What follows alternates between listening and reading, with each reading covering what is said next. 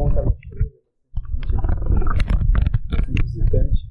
Acho que é a primeira, primeira celebração nossa do ano, né? Acho que aqui embaixo, né? Tivemos a outra em Caxias e tudo mais. Feliz de estar aqui podendo poder compartilhar um pouquinho mais do que Deus tem falado para mim, do que Deus tem tocado no meu coração, do que Deus tem me mostrado nos últimos tempos. E algo que Deus me mostrou bastante foi na minha última viagem a São Paulo. Né? Fui eu e a Jéssica, minha irmã, ia trazer meu sobrinho para a gente conhecer. Aproveitei muito, ver minha família, ver meus amigos. E nessa oportunidade eu tive, nós tivemos então a oportunidade de também visitar a igreja na qual eu me converti, né? na qual é onde eu fui. Eu fui lá, eu conheci a Cristo, eu conheci pessoas que viviam então aquele Cristo que realmente não se passa numa TV, não se passa em outros lugares, mas um outro lado da moeda que é o que a gente vive aqui. Né? E aquilo ali mexeu muito comigo, Deus mexeu muito com a minha vida naquele lugar e eu tenho um tremendo respeito para aquele lugar. E algo aconteceu naquele lugar que eu me deparei e nos, me deu um, talvez um susto, algo assim. O primeiro deles foi ver, eu acho que muitos dos meus colegas e amigos ali, irmãos, terem deixado a igreja né? Eu vi muitos deles que, que de fato acabaram deixando a igreja, não estavam mais frequentando ali. Né? Alguns realmente não frequentam mais nenhuma igreja, outros pingam de igreja em igreja, todo final de semana é uma foto numa igreja diferente lá, mais cool possível, legal, né? Então lá uma pegada diferente. E talvez o outro que mais me chocou bastante foi que durante essa semana que eu estive lá, uh, num sábado, uma parte dessa galera estava em Peruíbe, lá no, no litoral fazendo um retiro com uma outra igreja, né? Uma galera lá. E numa semana depois, um desses jovens que estavam nesse retiro se suicidou. E quem anda bastante comigo, talvez no célula e sabe bastante quando conversa, é uma coisa que mexe bastante comigo. A morte, o suicídio e tudo mais, isso são coisas que me fazem questionar muito, muitas coisas, de saber o porquê, de por que a pessoa leva a pensar sobre o que de fato a gente poderia fazer mais, onde nós erramos, o que poderia ser feito. E ele era um, um garoto excepcional, assim, eu, eu acredito que ele tenha diversos motivos, né? Não culpo somente ou, ou a igreja por isso, por essa ocasião, ele teve seus motivos. Mas eu penso até onde eh, a igreja poderia ter ajudado, até onde a igreja poderia ter estado do lado, até pensando também nos jovens que saíram, o que aconteceu de fato com que esses jovens saíssem da igreja né? Que fez com que as pessoas talvez se sentissem a, tal ponto incomodadas de que não ver Deus mais em um lugar ou de não ver Deus mais em nenhum sentido da vida ao ponto de tirar a sua própria vida. E eu pensei sobre algo que a gente tem na nossa vida cristã, que existem umas, digamos, uh, uns dois extremos que muitas nós como vida como cristãos levamos, Uns que a gente conhece bastante é a libertinagem, o legalismo, né? O legalismo é aquele cheio de regra, mais fechado, que tem que ser muito mais protegido e tudo mais. Um outro lado, então, a gente já vai falar de uma libertinagem, que então eu conheço a Cristo, Cristo morreu por mim, eu vivo do jeito que eu quiser.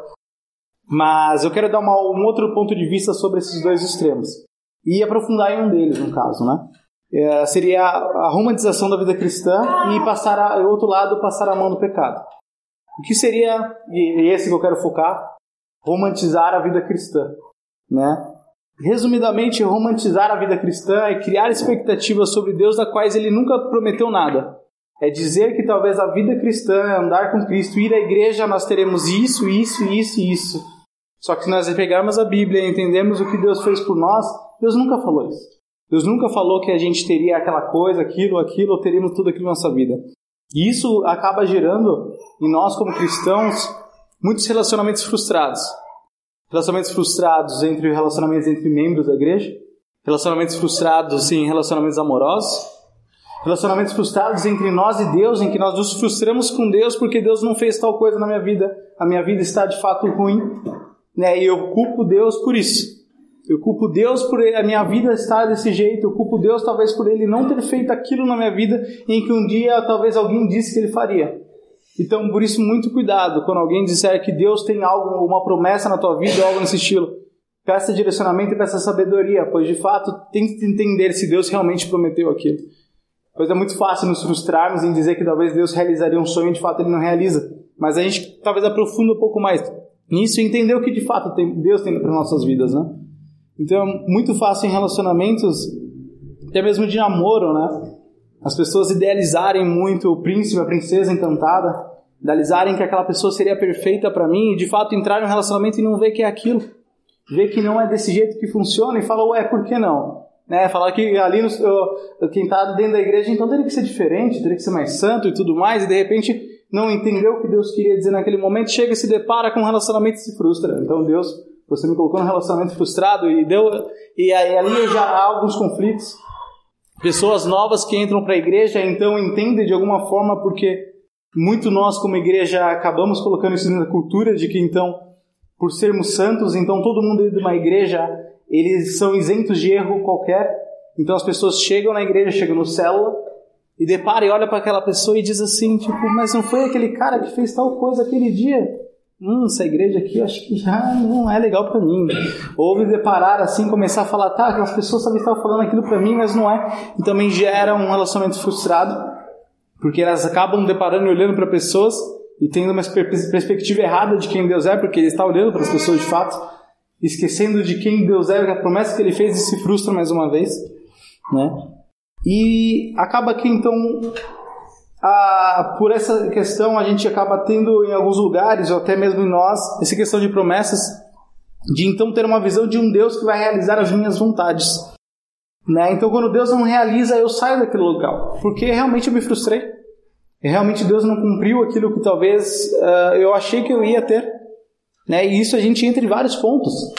Né? A gente pode ver em muitos lugares em que pessoas estão vendendo tijolo para o céu, né? ou que vai ter uma casa, que vai ter um carro, minha vida financeira vai melhorar, o meu, meu relacionamento vai melhorar, Deus vai realizar aqueles meus sonhos e tudo isso vai melhorar. E quando isso não acontece, poxa Deus, tu não lembra de mim, tu não pensa em mim, você não está olhando para mim, o que, que acontece? Então acaba que também a, a, nessa cultura da vida cristã, os cristãos acabam tendo que reevangelizar e falar com essas pessoas e falar, gente, que talvez é isso que eu quero tentar propor em algumas ocasiões, é chegar nessas pessoas e dizer, cara, não foi necessariamente isso que Deus, não foi por isso necessariamente, não foi por isso, acho que de certo que Deus não morreu na cruz para que você tenha um carro novo, né? Para que você tenha uma casa nova para que você tenha então somente só eh, um relacionamento totalmente mais estruturado. É muito mais profundo que isso. E essa questão de romantização, então de achar então que Deus faria aquilo de fato não faz, eu quero que a gente veja na Bíblia uh, um exemplo de, de, de como isso aconteceu e de como Deus agiu e a gente aprofunda um pouquinho mais. Em Lucas 22, né, a gente vai ficar ali no livro de Lucas, né, Lucas 22, Lucas 24.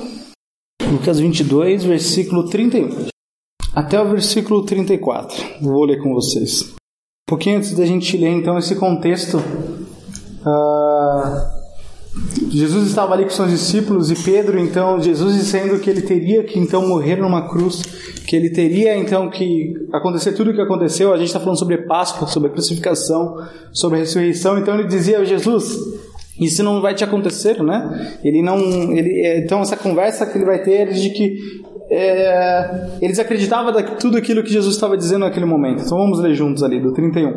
Aí Jesus fala para ele: Simão, Simão, Satanás pediu vocês para peneirá-los como trigo.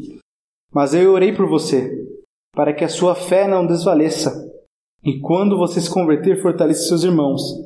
Mas ele respondeu, Pedro, então: Estou pronto para ir contigo para a prisão e para a morte. Respondeu Jesus: Eu digo, Pedro, que antes que o galo cante hoje, três vezes você negará que me conhece. A questão aqui é que Pedro ele não conhecia o pecado a seu respeito. Ele, ele não entendia que Jesus Cristo tinha que morrer daquela forma, que ele teria que de fato morrer pelos seus pecados. A expectativa que ele tinha sobre Deus era diferente. E ele dizia ainda mais, ele se achava tão forte que ele dizia que eu vou morrer contigo. Era isso que ele dizia. Mas vamos agora abrir em Lucas 24, e vamos ler do 13 ao 21 e vamos entender qual era a expectativa dos discípulos a, a respeito de Jesus. Né? 24 do 13, deixa eu ler do 13 ao 21. No versículo 13 aqui, então, ele já fala um pouquinho depois, né? Então, Jesus ele foi para uma cruz, ele morreu. E esses discípulos, então, saindo de Jerusalém, eles estão desolados. A gente vai entender um pouquinho mais lendo juntos. Naquele mesmo dia, dois deles estavam indo para um povoado chamado Emaús, a 11 quilômetros de Jerusalém. No caminho, conversaram a respeito de tudo o que havia acontecido. Enquanto conversavam e discutiam, o próprio Jesus se aproximou e começou a caminhar com eles. Mas os olhos deles foram impedidos de reconhecê-lo. Ele lhes perguntou: Sobre o que vocês estão discutindo enquanto caminham? Eles pararam com os rostos entristecidos. Um deles, chamado Cleopas, perguntou-lhe: Você é o único visitante em Jerusalém que não sabe coisas que ali aconteceram esses dias?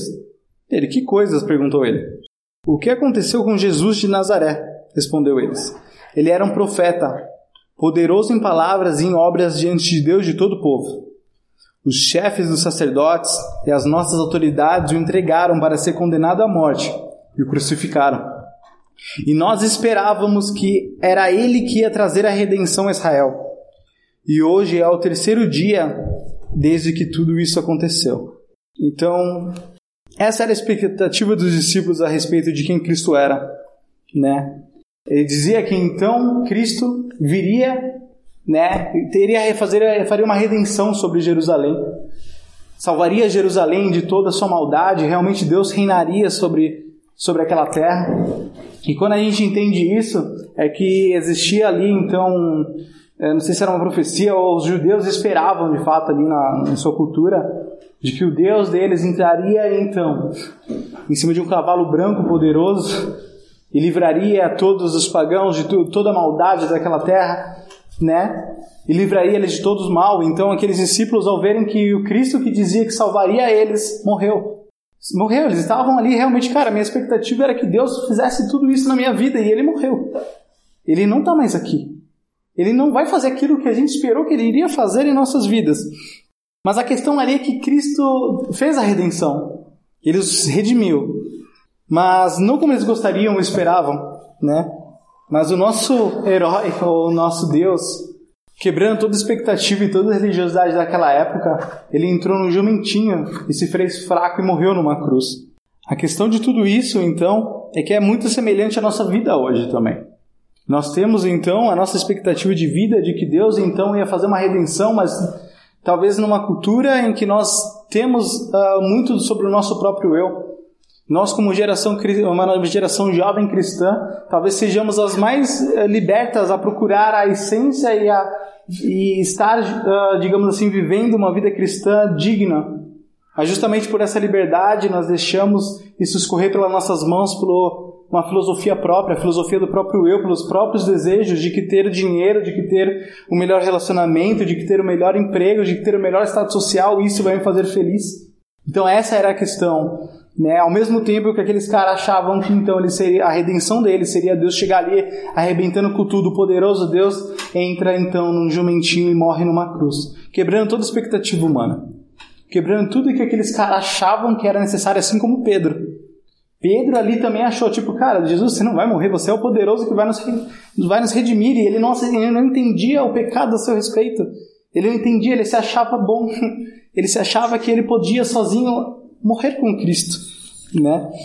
E muitas vezes a gente até usa uma frase de que Jesus é mais que religião, né? É muito comum a gente usar essa frase, mas a gente adocica o evangelho de tal forma que a gente não faz a sequência dessa frase, né? Então parece que muitas vezes quando eu ouço essa frase de que Jesus então ele é mais que religião, ele, é, ele acaba ele acaba aparecendo de uma certa forma lá dentro, a gente querer participar de tudo que está lá fora e ser mais aceitos por ele, adocicando o evangelho. Ele sim, ele é mais que religião, ele pode fazer isso, fez aquilo, mas ele deveria ser acompanhado de que Cristo é amor. E de fato, quando a gente vai entender o que é amor, né, é que ele de fato ele, tipo, ele não é religião, né? A religião é um conjunto de regras e tudo mais, e que Cristo é amor. Então ele quebra todas essas regras, ele vai muito mais profundo, né? Porque a religião, ela, ela a gente faz com que a gente pareça que a gente possa fazer algo para chegar até Deus, dar algo a Ele, né, algo em nossa vida que a gente chegue até Ele, mas que Cristo, então, por ser amor, é, a gente tem que entender que Ele morreu numa cruz.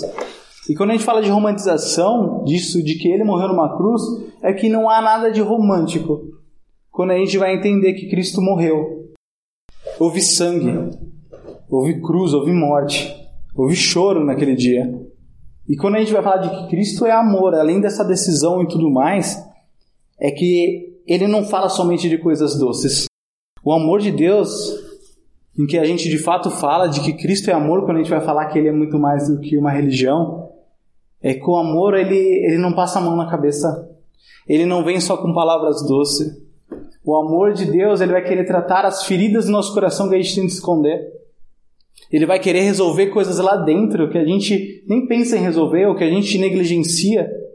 O amor de Deus vai estar muito mais interessado no nosso caráter ou de quem nós somos e de quem nós vamos querer ser do que de fato no próximo carro que a gente vai adquirir, ou no próximo emprego, ou no próximo status, status social que a gente vai ter. Isso é o amor de Deus.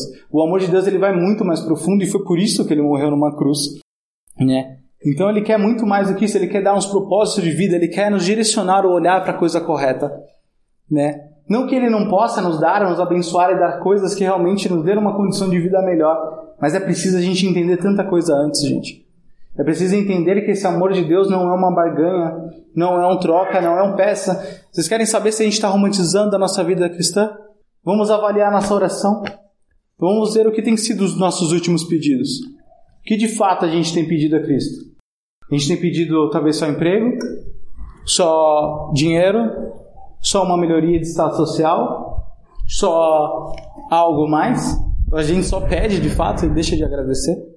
Então, que Cristo, quando a gente entende que isso, é que Ele pede muito mais que a gente se arrependa, que a gente agradeça, que a gente tenha uma vida que isso trate o nosso caráter de tal forma que a gente seja transformado e que, numa, e que a gente consiga, então, numa sociedade, transformar, né? E eu pergunto nisso tudo, então, tipo, como nós viveremos, né? E Pedro, ele se arrepende. Pedro, ao ver, então, que ele realmente ele nega Cristo três vezes naquela noite, quando ele de fato ele, ele se dá conta, quando passa o galo, quando passa quando Cristo diz ali, você vai me negar três vezes, e passa de fato. E ele vê assim que tipo, cara, eu neguei. Eu neguei três vezes aquele Cristo que eu disse que eu morreria por ele. E ele chora. Então, uma das medições de tudo isso, a gente foi no Lucas 22 agora de novo, a gente vai ver isso. Esse relato então de de Pedro. Pedro 61 e 62. Opa, desculpa, Lucas 22. Estou falando tanto de Pedro que Pedro é o personagem, mas é Lucas 22, 61 e 62. O Senhor voltou-se e olhou diretamente para Pedro. Então Pedro se lembrou da palavra que o Senhor lhe tinha dito. Antes que o galo cante hoje, você me negará três vezes. Saindo dali, chorou amargamente. Então Pedro, a primeira coisa que ele percebeu ali era justamente que ele era fraco. Ele entendeu, talvez naquele momento, o pecado a seu respeito. Ele entendeu que talvez ele não fosse forte o suficiente de fato para seguir a Jesus naquele sentido, naquela morte e tudo mais. Mas o fato é que a gente precisa entender é que Jesus queria mostrar para Pedro justamente que ele não era perfeito de que Pedro então ele não tinha, ele não poderia ter esse poder, ou digamos assim, de que as expectativas dele eram românticas, como ali do de Maús, de que dizer que tipo, então Cristo realmente vai vir poderoso e vai fazer toda a diferença, não. Diz que Cristo diz que tem que morrer. E Pedro ao negar isso, então ele mostra que tipo Jesus ele queria mostrar para Pedro que ele não era perfeito. Mas então agindo na sua imperfeição, tanto que Pedro, após tudo isso, ele Jesus aparece e diz que ele vai edificar a tua igreja e ele dá uma sequência e ele realmente muda a vida dele, porque daí ele entendeu o pecado a seu respeito. Ele entendeu quem ele era, ele entendeu que Cristo precisava morrer e ele precisava ter uma mudança de vida principalmente.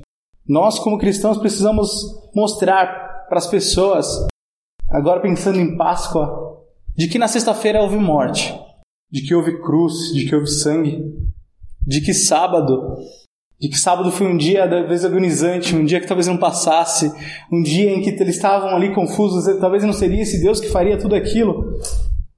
Mas a gente tem que se lembrar, principalmente, mostrar a essas pessoas que o domingo a vida sempre vai prevalecer sobre a morte, que esse é o nosso Cristo. É esse Cristo que a gente tem que mostrar a essas pessoas. De que o choro dura uma noite, como a gente cantou, mas a alegria vem pela manhã e é isso que ele quer fazer em nossas vidas.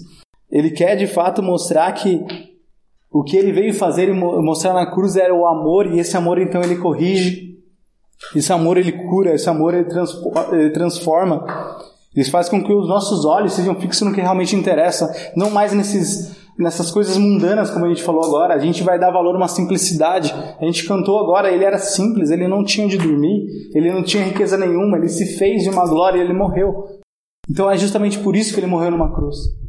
Ele morreu na cruz muito mais do que o nosso desejo mundano. Se a gente for avaliar, gente, de fato, a gente tem matado muitos dos nossos jovens por expectativas e por pesos que nem nós mesmos podemos carregar. Nós paremos, precisamos parar de criar expectativas sobre Deus que Ele nunca disse que iria cumprir. Porque Ele disse que Ele nos amaria e Ele entraria no nosso coração de tal forma que isso seria transformado, que ele vai querer tratar aquele relacionamento, aquela situação, aquela ferida que você nunca mais quer tratar, que é aquilo que você nunca mais quer falar, aquele perdão que você nunca quer dar para ninguém. Ele vai querer mostrar que há falha em você, assim como foi em Pedro, mas que ele quer agir na tua imperfeição, ele quer mostrar que você depende dele, que ele precisou morrer para isso. Mas que esse amor ele vai entrar tão profundo em nosso coração e vai transformar. Mas ele tem que entrar no nosso coração e mostrar e fixar nossos olhos realmente nas coisas que importam. E essas coisas realmente importam. Nosso relacionamento com as pessoas, o nosso amor com as pessoas, a forma como tratamos uns aos outros, a forma como a gente chega perto de um dos outros. Então a gente tem que parar de colocar de fato isso sobre nós mesmos, como jovens. Né? A gente tem que entender o contexto, entender a singularidade que nos faz humano, a, a, a que ele chegou para nós de forma totalmente diferente um do outro de que Deus agiu na nossa forma totalmente diferente um do outro e a gente tem que chegar e abraçar o pecador e mostrar como é que ele vence aquele pecado. A gente tem que estar do lado um do outro, a gente tem que dar o ombro e agir então, não criar expectativas sobre uma vida perfeita cristã, porque é isso que pessoas lá fora acham. E aí a gente se passa como hipócrita, justamente porque a gente colocou a imagem de que deveria uma certa perfeição mas a gente não cumpre aquilo porque nós mesmos colocamos fardo sobre as nossas costas que nós não conseguimos cumprir. E quando realmente Cristo mostra que Ele quer agir na nossa imperfeição, então é isso que a gente tem que se dar conta, gente. Então a gente tem que entender que sem Deus Ele não pode fazer nada pela gente. E a gente não pode nem morrer por Ele. Se a gente diz em algum momento, em alguma audácia que a gente fala, se tiver uma perseguição nós morreríamos por Ele, Ele mostra agora. Para Pedro que viu, ó, sem mim você não consegue nem morrer por mim. Sem mim que você disse que você andou do meu lado, me conheceu, e você, mas você não entendeu o pecado e que você necessita passar por tudo isso, que eu preciso morrer para que você seja salvo. Se você não entende isso, você não pode nem morrer por mim. Então é ali naquele momento que ele mostra que quando Pedro nega, ele fala, cara, eu realmente eu sou imperfeito. E Cristo está morrendo por mim por isso, porque eu não consigo. Tá, agora eu entendi. Agora eu entendi que ele realmente precisava morrer e ele voltou. E ele ressuscitou e então a vida prevaleceu sobre a morte e ele mostra então tipo agora sim eu entendi. E agora tanto que a palavra diz que é, que a gente precisa se fazer fraco para que a, a força dele, né, o poder dele se faça em nós. E é isso que a gente deve fixar os nossos olhos. De que Cristo então ele não veio de fato para cumprir e criar essas expectativas que nós, talvez da nossa geração, a igreja contemporânea agora, acaba criando. Mas de fato ele veio com o amor dele para transformar nossas vidas e como consequência, sim, nós podemos ter relacionamentos mais saudáveis, uma vida que a gente vai agir nos nossos trabalhos com o que Cristo nos ensinou e com isso, com certeza, num mundo corrompido como estamos lá fora, nós tendemos a ter um, um trabalho, digamos assim, digno e ser reconhecidos ou não por isso, depende muito. Mas são consequências de uma vida que Deus entrou no nosso coração e transformou. Então, quando a gente falar para alguém dizer que tipo Jesus é mais que religião, a gente tem que dizer em sequência: Jesus, ele é amor. E esse amor ele transforma, ele cutuca, ele, ele chega ali no nosso coração e mexe. A gente tem que pensar que essas expectativas que às vezes a gente cria sobre a vida cristã, cria fardo sobre nós que acaba como aquele jovem, que talvez eu não sei os motivos, talvez ele teve muitos motivos na vida dele. A igreja pode ter falado em alguns ou não. Mas eu não sei a perfeição que ele queria, da dor dele, de ele chegar em algo que talvez ele nunca conseguiria chegar. Então a gente tem que criar e chegar mais na realidade, sabe? A vida cristã é muito mais real do que muita utopia que a gente cria sobre relacionamento, sobre vida cristã, sobre vida na igreja, e de fato ela não é. Ela é real, ela dói, ela transforma, e essa transformação ela não é fácil. Essa transformação ela vai na onde mais dói. Se a gente de alguma maneira teve alguma feridinha, ela criou uma casquinha, ela não curou, Jesus vai ali, vai meter a unha e arrancar porque aquilo ali tem que curar. E a gente tem que estar disposto para isso. E isso de fato ela não é fácil. Se alguém disse em algum momento que, tipo, isso seria fácil, não é, mas isso é transformador. A resultado disso é uma transformação na nossa vida tremenda, que liberar perdão para alguém que a gente nunca liberou perdão, para os nossos pais muitas vezes, que a gente passou 10, 20 anos com eles, teve coisa na nossa ferida, a gente não feriu aquilo ali, leva uma cicatriz na nossa vida tremenda, que influencia até hoje. Mas Cristo quer agir ali, nessa ferida. E isso gera consequências, sim, que fazem da nós ter uma vida talvez aos olhos do mundo não tão boas, mas leve. Porque se não é a vida cristã e o cristão ser feliz diante da adversidade, diante da dificuldade, diante de situações perversas, mas que Cristo, mesmo ali, faltando dinheiro, não tendo as melhores situações, melhores condições financeiras, eu sou feliz. Eu sei a quem eu sirvo, eu sei quem Cristo é na minha vida, eu sei o que Ele fez por mim, que aquele amor foi muito mais profundo. Ele morreu, houve sangue, foi muito mais, digamos assim, dolorido do que simplesmente dizer Deus tem uma promessa na tua vida, Ele vai fazer isso, isso, aquilo e isso não tem transformação. Isso é continuar com expectativa mundana, isso é continuar com expectativa aqui na terra e não ter realmente entender quem Cristo é. Então a gente deve entender isso. Porque, de fato, gente, muitas vezes muitas pessoas lá fora, e às vezes muitas aqui dentro, morrendo na fé por expectativas erradas sobre quem Deus é. Porque a gente cria expectativas nós mesmos até sobre fantasias. A gente tem que parar que a vida cristã não é uma crônica de Narnia, mesmo que tenha uma analogia. Não tem elfos, não tem situações bonitas. Relacionamentos são difíceis, pessoas são difíceis, mas Cristo diz: ame. Eu venci o mundo diante de toda diversidade. É isso que ele. Então é isso que a gente tem que colocar todas as vezes que talvez a gente questionar a Deus. Deus, você não fez isso na minha vida, se questione se de fato ele prometeu isso na tua vida. Se aquela morte na cruz dele foi para isso mesmo que você está pedindo, ou se ele está pedindo outra transformação. Então a gente às vezes vai olhar para nós mesmos e nos questionar. Às vezes a gente questiona a Deus de coisas que ele nunca prometeu. Que essa é a mensagem que eu queria deixar para vocês. Que o amor de Deus ele transforma, ele cura, mas ele mexe com feridas. Ele mexe com situações e contextos e histórias totalmente diferentes. Então a gente tem que parar de julgar também. Porque histórias são diferentes. Cristo chega em história de formas totalmente diferentes e a gente deva amar e direcionar para que haja vitória nessa história. Era essa mensagem que eu queria deixar para vocês. Tá? Era essa mensagem, eu acho que eu acho importante nos dias de hoje a gente se questionar de muitas situações, de muito do que tem se falado lá, lá fora sobre quem Cristo é, sobre o que Cristo de fato iria fazer por nós. Cristo morreu numa cruz para nos salvar e nos transformar. E é essa transformação, foi essas coisas que ele realmente transformou com o teu amor em nossas vidas. E é sobre essas expectativas que de repente ele disse que de fato faria que a gente deveria orar e pedir para que ele transforme. As outras coisas, é, busque o reino de Deus em primeiro lugar, as outras coisas serão acrescentadas, ele acrescentará de acordo com aquilo que você poderá ter. Certo? Fazer uma oração, encerrar. Senhor Deus, oh Pai, te agradeço primeiramente pela tua cruz, primeiramente por, por o Senhor ter trago cada um aqui em segurança, Pai, e que, Pai, espero que tudo isso que foi falado não tenha sido eu, que o Senhor possa ter falado algo aos corações das pessoas que estão aqui, e que, Pai, entendam que a Tua cruz, Pai, é muito maior do que talvez a gente possa entender, Pai, a magnitude desse amor, da, do que você fez, do que você é capaz de fazer e transformar em nossas vidas é talvez muito maior do que aquilo que a gente possa pedir, Pai. Então, Pai, que o Senhor venha aos nossos corações, principalmente que o Senhor esteja aqui e continue falando, Pai, nosso coração diante dessa noite. Que, Pai, nossas expectativas sobre Ti, Pai, seja somente sobre aquilo que o Senhor fez naquela cruz, para que a gente tenha, Pai, uma vida transformada em Ti, Pai. No Teu amor, na Tua cruz e na Tua graça que o Senhor derrama sobre nós, pecadores, falhos, imperfeitos, Pai. Mas que o Senhor seja perfeito, então, em nós, agindo em nossas imperfeições fazendo com que cheguemos, Pai, aos desamparados, às pessoas que precisam, Pai, do Teu amor, precisam de um ombro, precisam entender quem Tu é.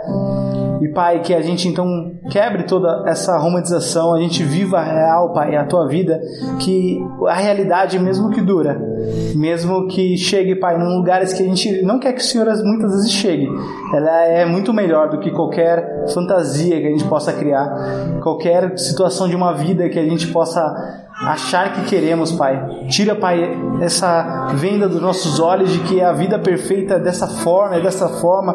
Mostre para nós de fato o que, que a gente necessita, Pai. E acredito que o que a gente necessita é do Teu amor, da Tua cruz, da Tua graça, Pai. Faça isso ser suficiente em nossas vidas e o restante, Pai, simplesmente aquilo que o Senhor acrescente em nossas vidas para que a gente tenha e possa abençoar as outras vidas ao nosso redor. Nos ensina, Pai, a viver assim, a vivermos como peregrinos, olhando para Ti, sem olhar para a direita nem para a esquerda, Pai, mas olhando somente para Ti. Obrigado por isso, obrigado, Pai, por estarmos num país livre em que a gente pode falar do Teu amor, falar da Tua cruz e falar para todas as pessoas que o Senhor, Pai, é tudo em nossas vidas. Que a gente use essa liberdade com sabedoria, que a gente use essa liberdade para abençoar as pessoas lá fora, mas principalmente, Pai, que a gente use a nossa vida para Ti, para Te honrar e para Te glorificar. Obrigado por tudo, por tudo mesmo que o Senhor tem feito em nossas vidas. Nos ensina a amar e a cuidar um dos outros, Pai. É isso que eu te peço, em nome do seu Filho Jesus. Amém.